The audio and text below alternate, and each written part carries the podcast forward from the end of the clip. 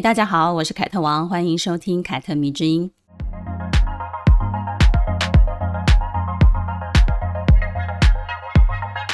今天是母亲节，祝福大家母亲节快乐。虽然呢，在说这句话的同时呢，我也非常明白这句话对某些人来讲并不友善，但是呢，我还是觉得需要说一下，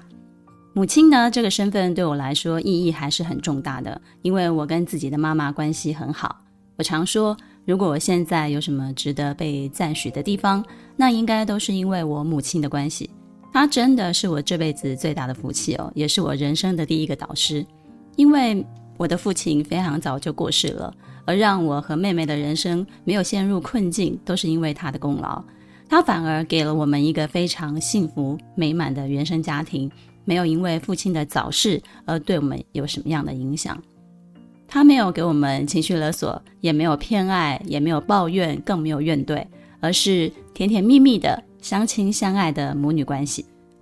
过去呢，我们所说的女性故事当中呢，有一些人跟母亲的关系也是很微妙的，比如张爱玲跟她的母亲黄素琼就属于相爱相杀的类型。在第六十七集影响张爱玲最深的两个女人当中呢，我有仔细的分享过。黄素琼呢是自我意识非常强烈的妈妈，这对张爱玲来讲呢是一种启发，其实另外一个方面来看的话，也是一种伤害。有人说呢，张爱玲一辈子都在等她妈妈的称赞以及认同。某些程度上呢，她是非常喜欢自己的母亲的。但是，一些传统命运的缘故呢，所以让他们相处的时间是非常非常少的。而相处的时候呢，也太多都让彼此之间充满了压力。张爱玲不像她妈妈心中完美的女儿，而黄素琼呢，也不像张爱玲心中非常温柔的一个母亲。彼此其实都爱着对方，但是呢，却用着错误的方式来表达。而第三十八集呢，我们则聊到了美国最高法院的大法官金斯伯格，不晓得大家还记得吗？他从小呢就受到了母亲的教育，被灌输了独立的意识，来自母亲的教诲呢，深深地影响了他一辈子。在金斯伯格高中毕业典礼前的一天呢，他的母亲因为癌症去世了。他回忆起他的母亲带给他最大的影响，就是成为熟女以及保持独立。在这里呢，成为熟女不是单纯的指穿着啊、打扮啊，更深入的意思是指不要让无谓的愤怒和负面的情绪占据你的心灵，这是一种处事的态度。而保持独立呢，则是他妈妈这样子告诉他的。如果你能够遇见生命中的白马王子，并且和他共度一生，那当然是非常好的一件事情。但是呢，你也要记得，必须学会独立生活，要懂得生命永远掌握在自己的手上。金斯伯格的家境虽然非常的贫穷，但是我相信他的心灵一定是非常富有的。因为他的母亲呢，给了他一生最好的财富，就是把他的女儿教育得非常的正向，非常的积极乐观。我后来也觉得，我好像有这一项财富，我有这个特质哦，就是正向、积极、乐观。因为我妈妈她也用她自己个人的身教，把我教育得非常的积极跟乐观。凯特迷之音呢，也说过一个在世俗上不及格的母亲。嗯，这个不及格的母亲呢，是维多利亚女王。这是在第六十五集当中我们讲过她的故事。那为什么说是在世俗定义上的不及格的母亲呢？因为我们世俗上不是都把母亲然后强调她很伟大啊，你不可以不喜欢小孩啊。而维多利亚女王呢，一生总共生育了九个小孩，而她的子女呢，多半都是跟欧洲各国的皇室联姻。所以呢，整个欧洲的血脉关系其实都可以追溯到维多利亚这一代啊，跟她有关系，让她成为欧洲神圣母职的一个象征，也有欧洲老祖母的一个称号。但是呢，这样一个享有欧洲母亲美誉的女人呢，却无法从母职当中感到骄傲，甚至呢，她有非常严重的产后忧郁。确实啊，这件事情很值得玩味，对吧？而事实证明呢，他跟自己的母亲关系也并不好，跟自己的九个孩子也没有很亲密。甚至呢，她经常在日记当中呢透露出自己对孩子的嫌弃，哪怕她的孩子其实都还蛮优秀的。她也是无痛分娩的开创者，在生第八、第九个小孩的时候呢，因为实在是太痛苦了，她就用氯仿来麻醉自己，用来降低生产时他会产生的剧烈的疼痛。那个时候没有避孕药，所以呢，那时候的女人她就要不停地生孩子，因为她们只要有跟丈夫有正常的性行为关系的话，她们就会有怀孕的可能。所以呢，维多利亚女王她非常的厌恶自己的人生，要接受不停的怀孕生孩子、怀孕生孩子所带来的痛苦。关于今天这一集母女特辑呢，是我很久以前就想要分享的一个主题了。在我身为人家的女儿多年之后呢，也观察身边很多朋友跟他们母亲之间的关系之后呢，以及他们自己生了自己的小孩之后跟他的女儿之间的关系呢，我就得出了一个结论。而这个结论呢，就是今天这一集的标题：母女一场，是一个女性对另一个女性的看见。我为什么要用是一个女性对另一个女性的看见呢？这个看见要打上引号哦。这个说法呢，其实是我觉得母女就是两个女人对彼此身份的一个探索、一个理解，也是一个印证，也是一个实验，甚至呢，可能是一种认同或者是曲解。这个看见呢，其实是双向的，不仅仅是母亲看待女儿，也是女儿看待母亲，更是一种女人看待女人的角度。在我的家族当中呢，所有让我敬佩的大人呢，多半都是女性。我从小呢，看着我的母辈们，对他们心存感激。但是呢，如果要让我选择的话，他们每一个人的生活，我都不想要再复制了，呵呵，也不想要再经历了，因为他们都太痛苦、太惨了，也太辛苦了。在传统的方式之下呢，过了非常长的一生。比如我妈妈吧，她早年丧夫，我爸死得很惨，然后她就必须独自抚养我跟两个妹妹长大。他几乎都是牺牲了他自己所有个人的生活，才换得了我们健康快乐的成长。但是养孩子就像开盲盒一样，我不晓得你大家懂不懂？你根本就不知道你的小孩长大以后啊，在你的教育底下呢，会长成什么样的样子。但是呢，他的幸运是在于我们三个女儿从他身上看到了伟大的牺牲跟奉献。于是呢，长大之后呢，我们就反哺给他，让他在老年的时候呢，可以享受清福。我妈说：“幸好我生的是三个女儿。”她的言下之意呢，其实是在反驳我奶奶希望她生一个小孩是儿子的关系。因为她之所以生三个女儿，就是因为她想要拼一个儿子嘛，然后可以跟我奶奶交代。可是呢，她却跟我讲，她没有把握儿子会像我们女儿一样懂得身为母亲的辛苦跟付出。她觉得这种心情只有女人跟女人之间才可以彼此了解。真的就是隔着一个生理的性别，他就完全感受不到的这个东西。我妹妹跟我说过一件事情，就是有一次我们回屏东，然后带我妈出去玩啊，去吃吃喝喝这样子。那其中有一站呢，就是我们去逛屏东的青鸟书店，它是一间很美的书店。然后呢，我妈就在很多很多书里面拿了一本书，叫做《后悔当妈妈》，然后拿起来看。然后我妹看到的时候就觉得很好笑啊，然后就问我妈说。那你后悔当妈妈了吗？然后我妈就笑着摇摇头说：“没有，我只是想要知道其他的人为什么后悔。”在我妈的心中呢，因为有我们三个非常孝顺的女儿，所以呢，即使很辛苦，她也从来没有后悔当过母亲这件事情。可能还觉得诶，自己很快乐、很幸福哦。但是我跟我妹妹的想法却是一样的，因为知道她这个母亲当得有多么的辛苦，所以呢，有些时候真的是希望她可以后悔一下。因为即使她说后悔，我们也不会怪她。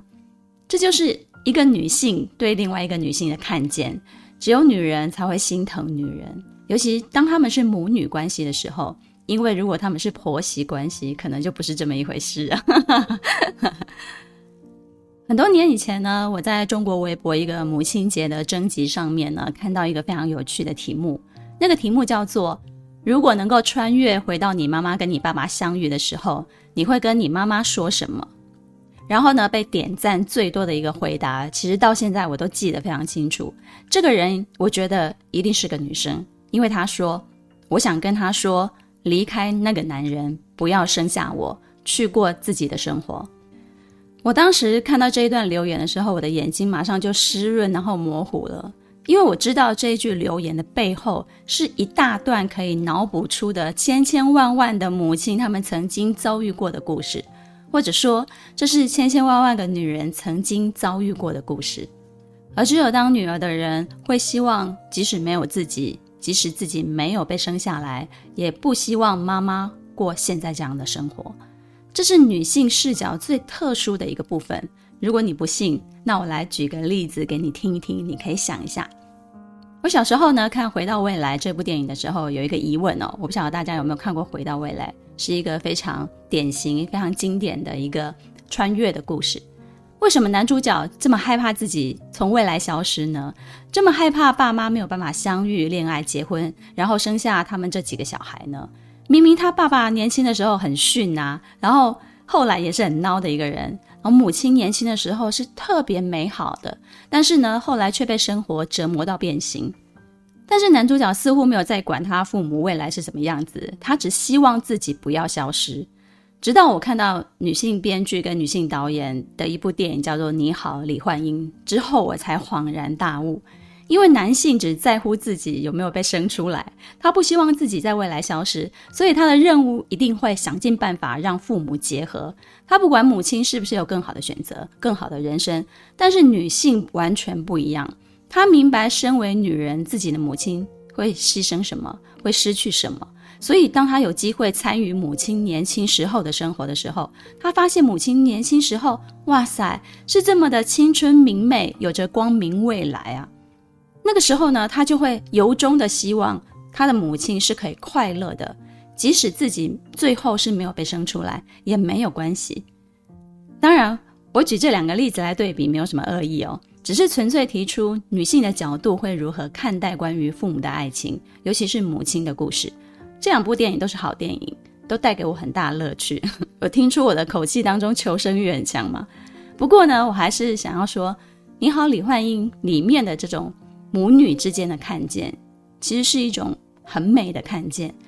在女儿身上会起到一个积极的鼓励作用。他们会从此为自己的人生全力以赴，会避开他们母亲走过的那些弯路，然后变成独立自强的女人。好的母女关系呢，永远是建立在彼此看见彼此的一个基础上，也建立在认同女人身份的这个基础上。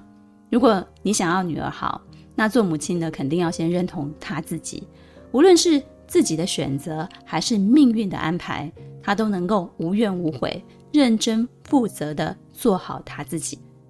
这也是我的母亲给我的一个最大的启示。按常理说，很多人都觉得他命有点不好。因为他早年就丧夫了嘛，然后加上我爸死的方式非常惨烈，他是被别人砍死的，砍了八十几刀，所以呢，很多人就会说他克夫，当然是不会当他的面讲啊，就是背后讲，但是他却把一手烂牌打得还不错，没有因此就自我放弃，然后受到他的影响，我也从来不羡慕别人的出身，而且从小我就能够理性的分析我自己的优缺，把我手中能够发挥的东西，我就尽量去发挥。我不管面对什么样的人，我都可以做到不卑不亢。我有自己内心的一套平衡。女人与女人之间的亲子关系其实是非常微妙的。母亲跟女儿之间怎么对待彼此，映照出来的其实是你如何看待你自己。我曾经说过几则关于我外婆的故事哦，比如呢，在我外公的强烈反对之下呢，他无论如何都坚持让我妈妈去上学的那件事。以及呢，在我小学三年级的时候呢，有一次我妈妈带我回外婆家玩，在外婆家过夜。小时候呢，我是挺没有安全感的，因为我爸很早就过世，我就很很怕再失去我母亲，所以呢，我很怕我妈妈外出去找朋友。因此呢，只要我妈出门，我就会等门。我妈有一个小电话本，里面就有各种亲朋好友家里的电话。所以呢，只要过了九点，我妈没有回家，我就会找出那个电话小本本，一个一个打电话，然后我就会问那些叔叔阿姨们，我妈妈有没有在那里呀？这样子，我妈好几次都把电话本藏起来，但是无论如何，我都可以找到。回外婆家过夜的那一次呢，我妈妈很难得就是放风嘛，于是呢，她就跟她小时候的玩伴出去聚会了，然后就让外婆陪我跟我妹妹们睡觉。外婆呢就看着我一直躺着，然后都不睡。然后她就跟我讲，她惊困了，然后我就说，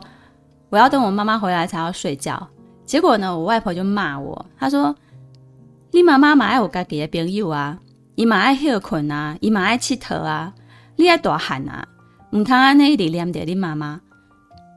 我外婆是一个庄稼人，就是乡下人，种田的，没念过什么书，一辈子都在种田啊、养猪啊、养鸡啊。她的脾气很大，不是很好，而且很严肃、很强势的一个女人。但是呢，她说的这一段话，我一直一直都记得。母女之间的看见呢，真的不限于女儿看见妈妈，妈妈其实也会看见女儿。我外婆没有责怪我妈妈放小孩不管，因为她完全知道我妈妈平常是怎么带小孩的，而我妈妈也知道我外婆绝对不会责怪她，所以呢，她就会很放心的跟自己的玩伴出去玩。一代一代的母亲跟女儿如何看见彼此，会深深的影响他们下一代的母亲跟女儿的关系。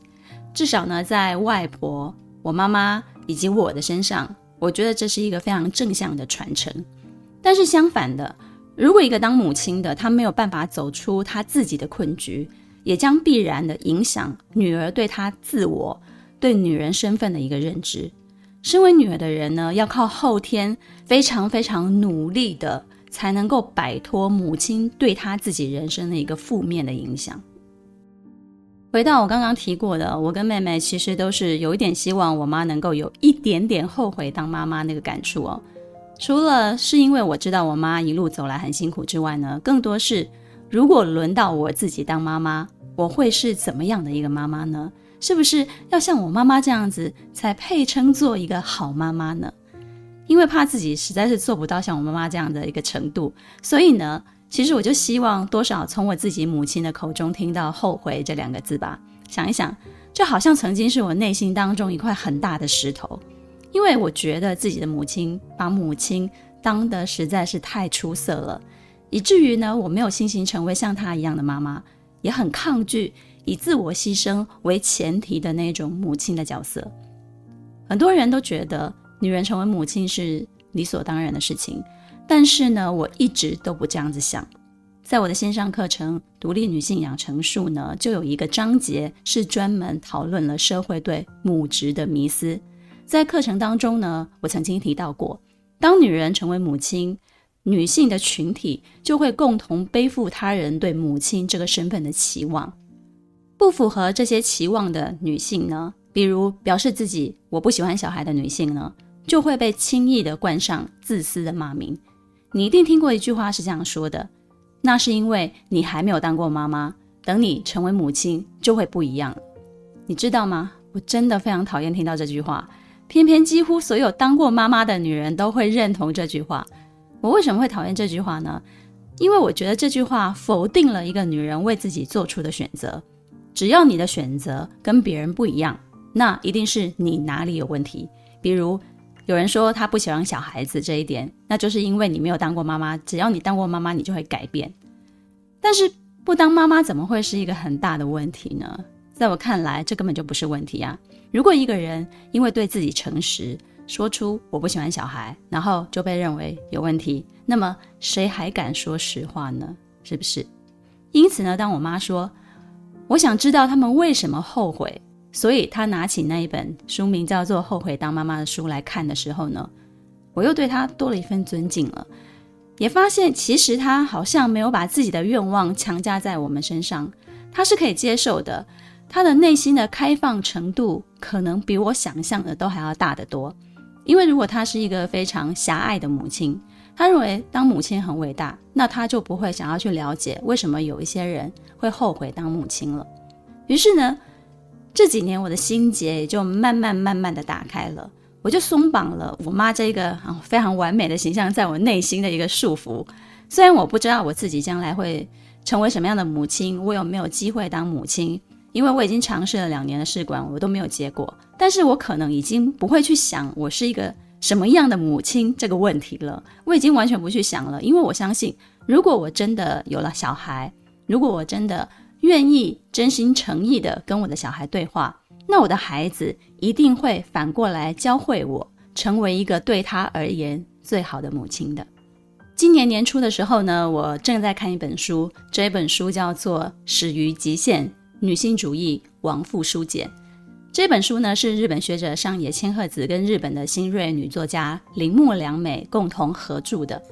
这本书呢是一来一往的通信，而通信的主题呢是讨论了十二个跟女性息息相关的，比如恋爱跟性、有婚姻、男人、工作、独立自由以及母女关系等等。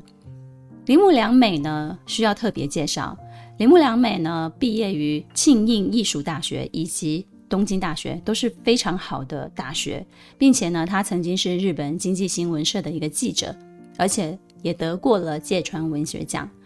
在他高学历跟亮丽的工作履历之外呢，他也曾经是从高中就开始接触情色行业的情色工作者。他拍过 AV，是一位 AV 女优。她的家境呢，非常的富裕，他的父母都是高级的知识分子。但是呢，在探讨母女关系这个主题的时候呢，他很勇敢地承认自己之所以会做情色工作，很大的部分是因为想借由这件事来摸清楚父母对他的爱有多深，以及能够理解他有多深。也就是说，当他做了他父母最不喜欢的工作的时候呢，那他们还会持续地爱他吗？能够理解他为什么要做这件事情吗？尤其是针对他的母亲。因为他的母亲呢，出生于精英家族，一直以来呢都非常看不起卖弄女性本色的人，也瞧不起家庭主妇。虽然他母亲的嘴上说没有啊，我没有歧视他们，但是他的行为言语却经常让女儿林木良美感到，哦，没有哦，你一直在跟这些人做精准的切割，你一直都在表示我跟他们这些女人不一样。说着不重视女性的美的母亲呢，却被聪明的女儿林木良美观察到，其实你是非常爱漂亮的。你会为了拍一张证件照，反复折腾自己一个礼拜，只是为了拍出让自己满意的照片，并且呢，在这张照片收到“哇，你是美女，你看起来真年轻”的赞美的时候呢，你会感到非常的开心。他发现母亲其实也是在默默地做着成为男性幻想的对象的这种事情。于是呢，他高中叛逆期的时候呢，就开始接触情色工作了，在原味内裤店卖掉自己的内裤，并且得到了钱。所以他说，涉足情色工作这件事情跟母女关系密不可分。在回信当中呢，上野千鹤子教授呢就告诉铃木良美了。最能够犀利看穿母亲看似合理，其实矛盾的人是自己的女儿，但是呢，被这些矛盾捉弄的也是女儿。铃木良美的例子其实很极端啊，她被这些矛盾捉弄的结果就是他去做了情色工作，然后让他的母亲完全不能接受，他想要考验他母亲对他的爱。我觉得这是比较难懂的，因为他做了一件比较极端的事情嘛。可是，如果大家有兴趣的话，你可以买书来看看。我觉得这本书非常非常的好，讨论的这些话题其实也跟我们息息相关。哦，但是现在只有简体版。不过呢，据我自己的小道消息，它是快要有繁体版了，所以大家可以关注一下，可以期待一下。简单来讲呢，上野千鹤子教授的这个说法，如果换一个解释呢，其实就是，比如你妈妈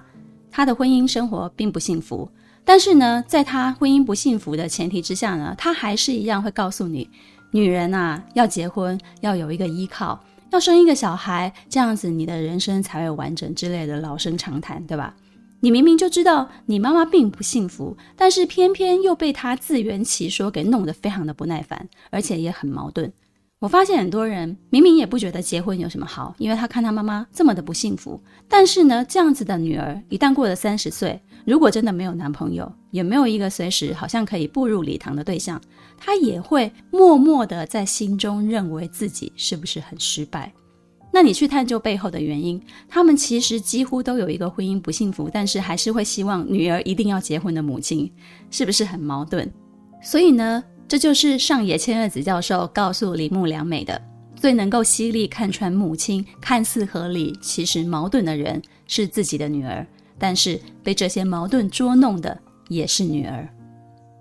上野千鹤子说呢，自己的母亲很软弱，她是一个没有声音的母亲，而且呢，对自己，也就是身为女儿的自己呢，缺乏理解。她自己也搞不清楚自己身为母亲的人生。于是呢，上野千鹤子的母亲能够带给上野千鹤子的影响呢，就是让我们看到上野教授在女性主义上的研究跟探索，以及在社会学上的积极实验。他说，母亲给他最大的遗产呢，就是让他坚定的选择：我不想结婚，我也不想生小孩。他说，女儿是母亲最激烈的反抗者。这个意思呢，其实就是他以他不结婚以及不生小孩来反抗他母亲。但是即使他不愿意承认，母亲对他的影响还是在某一种程度上左右了他的人生。这也是一种女人跟女人之间的看见，未必是很温柔、相互理解的那一种爱。其实更多时候是像一把非常锋利的刀，刺向了彼此。有些人不喜欢自己的妈妈所经历的那一切。把母亲的经验当作是对自己的一种提醒，不停地提醒自己，我千万不要成为像母亲一样的人。但是更多时候，这些人却在不知不觉当中呢，成为了母亲的翻版。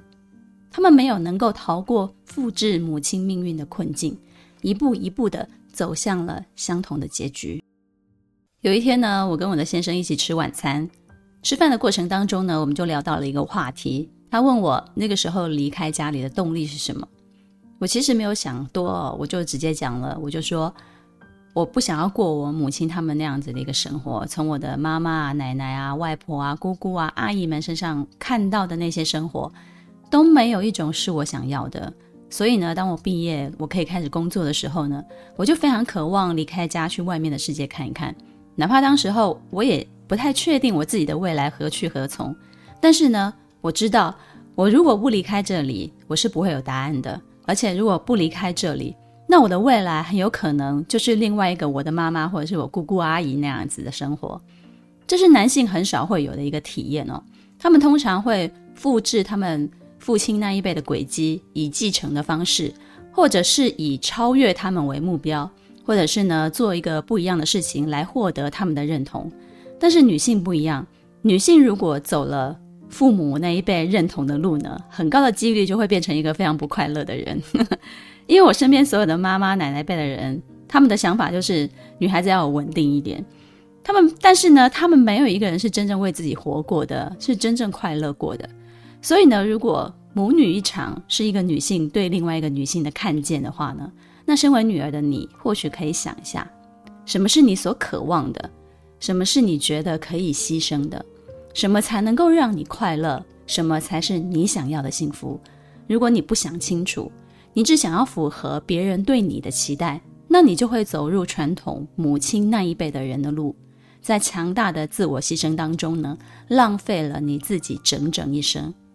而身为母亲的你，其实你可以想想，你要教会你的女儿什么？你想要告诉她什么？你可以鼓励她什么？